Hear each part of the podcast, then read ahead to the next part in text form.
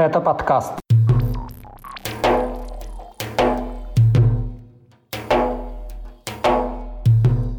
Сообщение о возможном ранении в Украине депутата Госдумы от Чечни Адама Делимханова, контракт отряда «Ахмат» с Министерством обороны, отправка кадыровцев в Белгород, история, сбежавшая от домашнего насилия уроженки Чечни и смерть антивоенного активиста в спецприемнике в Ростове-на-Дону. Об этом и не только в 136-м выпуске подкаста «Кавказ. Реалии». О главных событиях на Северном Кавказе и юге России за эту неделю вам расскажу я, Катя Филиппович. Привет! Поставьте лайк этому выпуску, и мы начинаем. Депутат Госдумы от Чечни Адам Делимханов жив и здоров. Об этом заявил глава республики Рамзан Кадыров, опровергая слухи о смерти или ранении своего приближенного, которые появились днем 14 июня. Напомним, изначально о возможной гибели Делимханова заявил воюющий за ВСУ политолог Кирилл Сазонов. Он утверждал, что чеченский депутат был убит в результате операции украинских подразделений в оккупированном Приморске Запорожской области. По словам Сазонова, вместе с Делимхановым погибли еще около 200 человек. Эта информация не была подтверждена. В России одним из первых о ранении Делимханова утром 14 июня сообщил телеканал Минобороны России «Звезда» со ссылкой на пресс-службу Госдума. Позднее этот канал дважды отредактировал сообщение на своем сайте, сперва указав источником информации о ранении Делимханова пресс-службу партии ЛДПР, а в последней версии публикации и вовсе опровергнув гибель депутата. Телеграм-канал «База» со ссылкой на неназванных официальных представителей парламента и партии ЛДПР писал, что они не давали комментарии каналу «Звезда». Председатель Госдумы Вячеслав Володин утром того же дня заявил, что Адам Делимханов, цитата, «жив и здоров». При этом Рамзан Кадыров в своем телеграм-канале изначально сообщил, что Делимханов якобы не выходит на связь. Он попросил украинскую разведку, цитата, предоставить информацию о том, по какому именно месту и по каким позициям был нанесен удар. Конец цитаты. За эти сведения Кадыров пообещал щедрое вознаграждение. Это снова цитата. Госагентство ТАСС со ссылкой на заявление командира спецназа Ахмат Аптия Лаудинова писало, что Делимханов жив и находится в Чечне. Через полчаса после публикации этого сообщения Алаудинов в своем телеграм-канале заявил, что он якобы выезжает в направлении места происшествия с Делимхановым. И дальше цитата Алаудинова. «Поступила команда найти его там любыми путями и вывести, чего бы это ни стоило», написал в своем канале командир спецназа Ахмат. Позднее Алаудинов публикацию отредактировал. Он добавил к тексту эмодзи, в том числе с изображениями верблюдов и мамонтов. К вечеру в телеграм-канале Кадырова появилось видео, на котором он сам, Делимханов, а также председатель парламента Чечни Магомед Даудов и министр печати республики Ахмед Дудаев сидят в траве у разложенной карты боевых действий в Украине.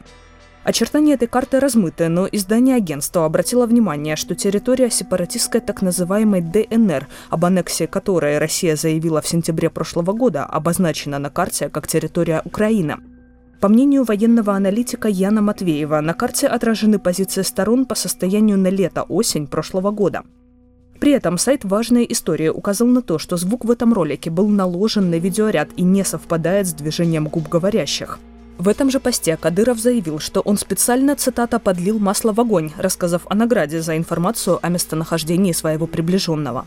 Вот что об этом говорит чеченский правозащитник Абубакар Янгулбаев выложенное видео Рамзаном Кадыровым, оно в целом очень сомнительное, в первую очередь, потому что там есть следы монтажа, и непонятно, со- соответствуют ли люди, объекты и время друг другу. И другое дело, что сам Адам Делимханов на своем канале себя не опубликовал. Новость-то громкая о его ранении, чуть ли не о гибели а сам, самого его на его канале мы не видим, хотя до этого можно легко заметить, что всегда выкладывается некий видеоматериал с его участием, с его речью. А в этой ситуации было бы актуально для них, как они любят выступать в видеоформате для российского государственного медиа, для чеченского государственного медиа, что тоже не произошло. Потому что поэтому вопрос, вопросов больше, чем ответов. Напомним, 53-летний депутат Госдумы от Чечни Делимханов поехал на войну в Украину, присоединившись к подразделениям из республики практически сразу после начала полномасштабного вторжения России. Делимханов считается правой рукой Рамзана Кадырова. Он работал в службе безопасности еще его отца Ахмата Кадырова. На этой неделе чеченский отряд «Ахмат» первым подписал контракт с Министерством обороны России об организации службы так называемых добровольческих формирований. Ранее правозащитники неоднократно заявляли о случаях принудительной отправки жителей республики на войну против Украины. Командир этого отряда Апти Алаудинов объяснил подписание контракта тем, что эта цитата позволит уравнять весь соцпакет для бойцов, которые добровольно пришли на фронт, и тех, которые служат в Министерстве обороны. Чеченское государственное агентство «Грозный информ» написало, что документы были оформлены во исполнение приказа министра обороны России Сергея Шойгу. Точное число наемников, отправленных через Чечню в Украину после начала полномасштабного российского вторжения, неизвестно. Рамзан Кадыров утверждает, что новые бойцы поступают каждую неделю.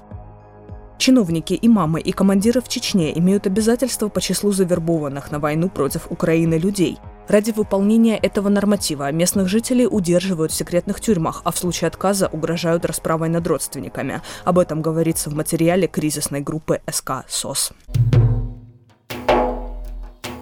Рамзан Кадыров сообщил об отправке батальона «Ахмад-Запад» в Белгородскую область, которая последние недели подвергается обстрелам и рейдам заходящих из Украины диверсионных групп.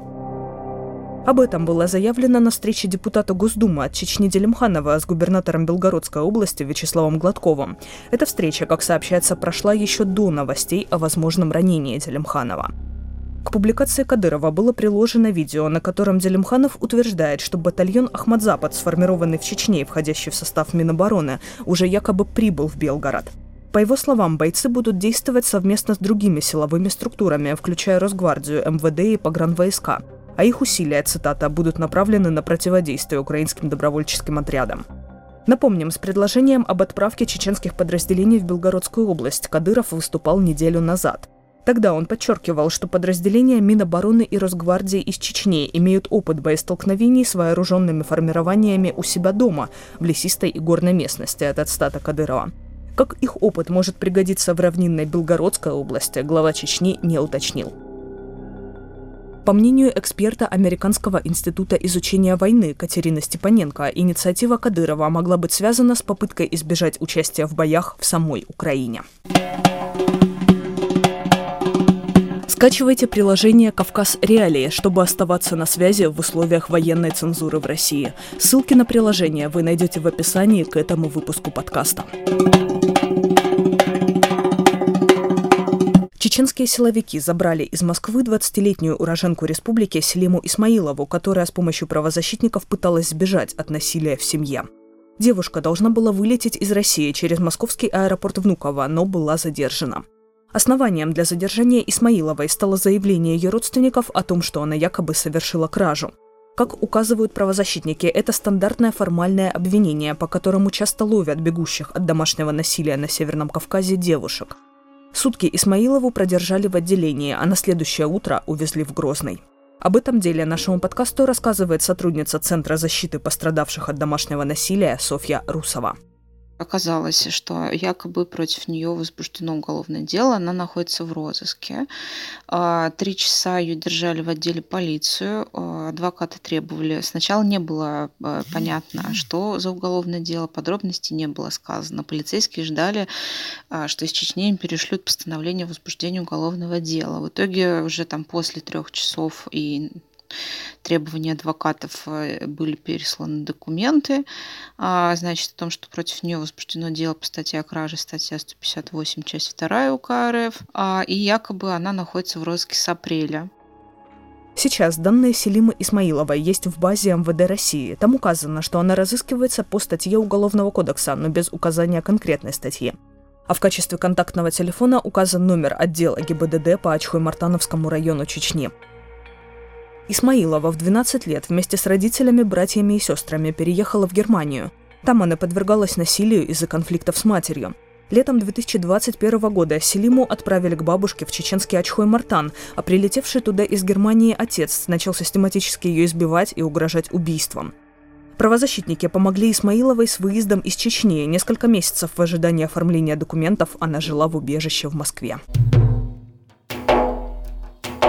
В изоляторе временного содержания в Ростове-на-Дону умер отбывавший третий административный срок подряд 40-летний Анатолий Березиков.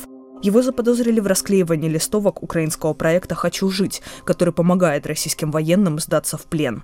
Березиков подвергался пыткам и неоднократно заявлял, что ему угрожают убийством. Он умер за день до освобождения.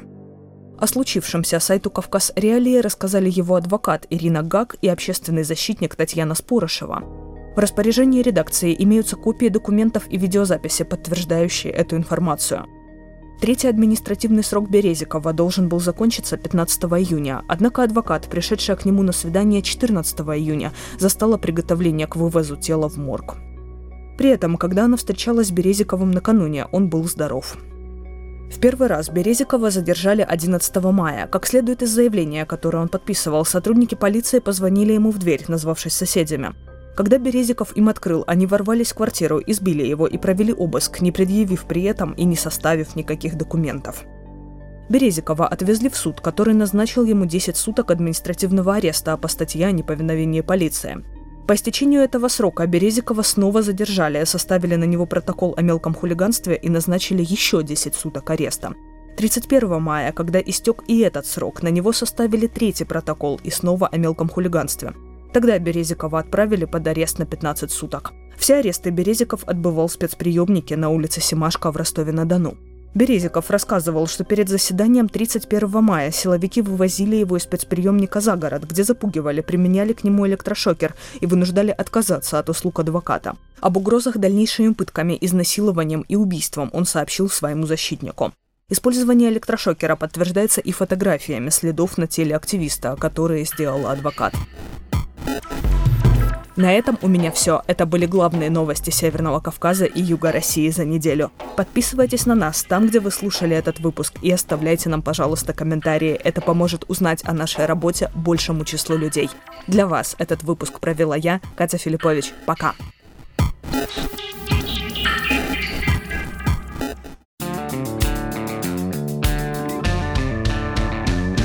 Студия подкастов «Радио Свобода». Человек имеет право. Время свободы. Американские вопросы. Кавказ подкаст. Атлас мира. Цитаты свободы. Скучно не будет. Слушай на всех подкаст-платформах. Просто надень наушники. Подкасты «Радио Свобода».